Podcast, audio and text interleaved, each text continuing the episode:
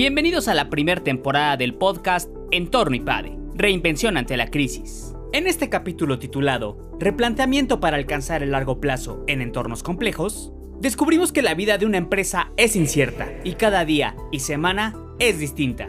Mediante un análisis a partir de este pensamiento, el profesor Sergio Fonseca, del área de política de empresa en el IPADE, resalta la necesidad de aprender a planear metas a corto, mediano y largo plazo y cómo alcanzarlas.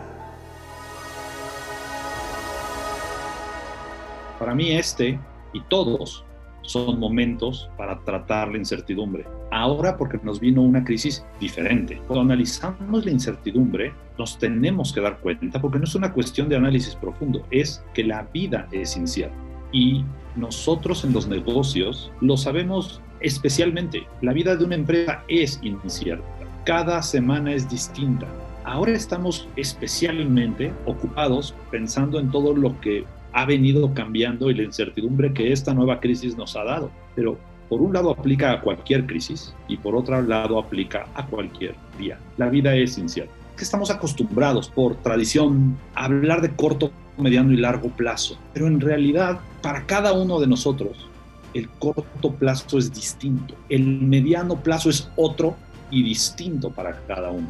Y el largo plazo, pues cada uno lo ve o no lo ve, pero para cada quien es distinto primero que puedo decirte sobre lo importante de trazar tipos de metas a través del tiempo, no necesariamente son tres, es porque efectivamente es importante planear.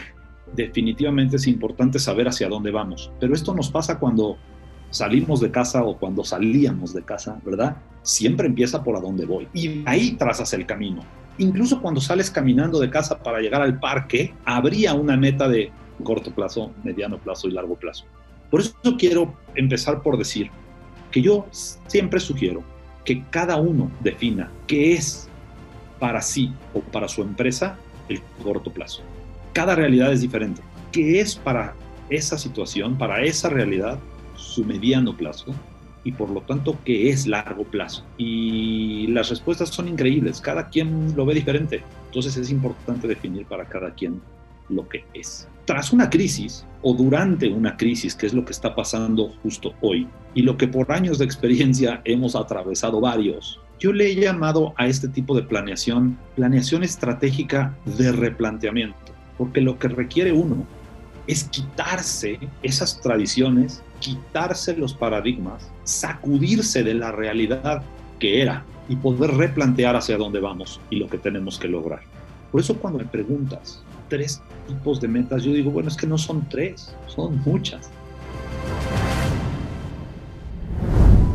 Un replanteamiento estratégico permite dejar de lado los paradigmas de crear estrategias de corto, mediano y largo plazo. Hay más de tres formas de hacer planes. En la crisis, conviene poner la mira en el futuro y de ahí ir dando saltos hacia atrás para los planes inmediatos yo veo el replanteamiento claramente del futuro hacia atrás, especialmente cuando la crisis nos ha causado verdaderos daños en la empresa o en la persona o en la familia.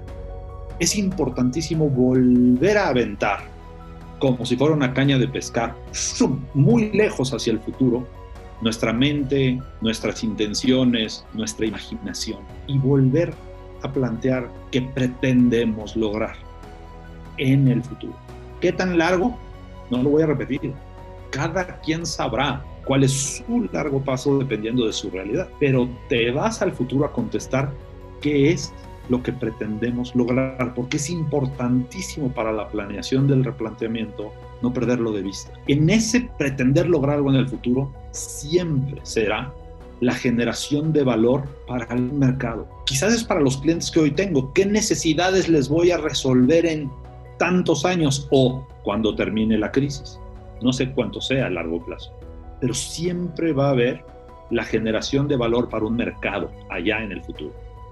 Y de ese futuro para atrás, me regreso al presente después de haber dejado claro lo que quiero lograr y a dónde quiero llegar. Me regreso al presente a hacer un diagnóstico, un diagnóstico profundo de la situación actual, dónde estoy parado, ¿Dónde estoy parado con respecto a lo que quiero lograr? Muchas veces nos perdemos en el diagnóstico del dónde estoy parado porque no tenemos una referencia efectiva. Hay que diagnosticar no solo las circunstancias de dónde estoy parado, sino especialmente la brecha. A los que les gusta usar el inglés le llaman el gap. La brecha entre lo que quiero lograr y dónde estoy parado. Y de ahí entonces vendrá esa planeación de replanteamiento, donde vendrán los tipos de metas, donde vendrán las que llamamos corto plazo, después de haber logrado esas en camino hacia largo, hacia el futuro, hacia lo que queremos lograr, vendrán las de mediano plazo. Y una vez más, si no las tuvimos que replantear en el camino, lograremos el largo plazo.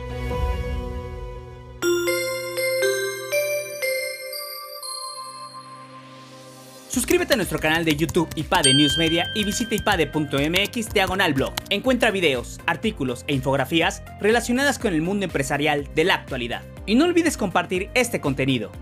IPADE, The World Calls.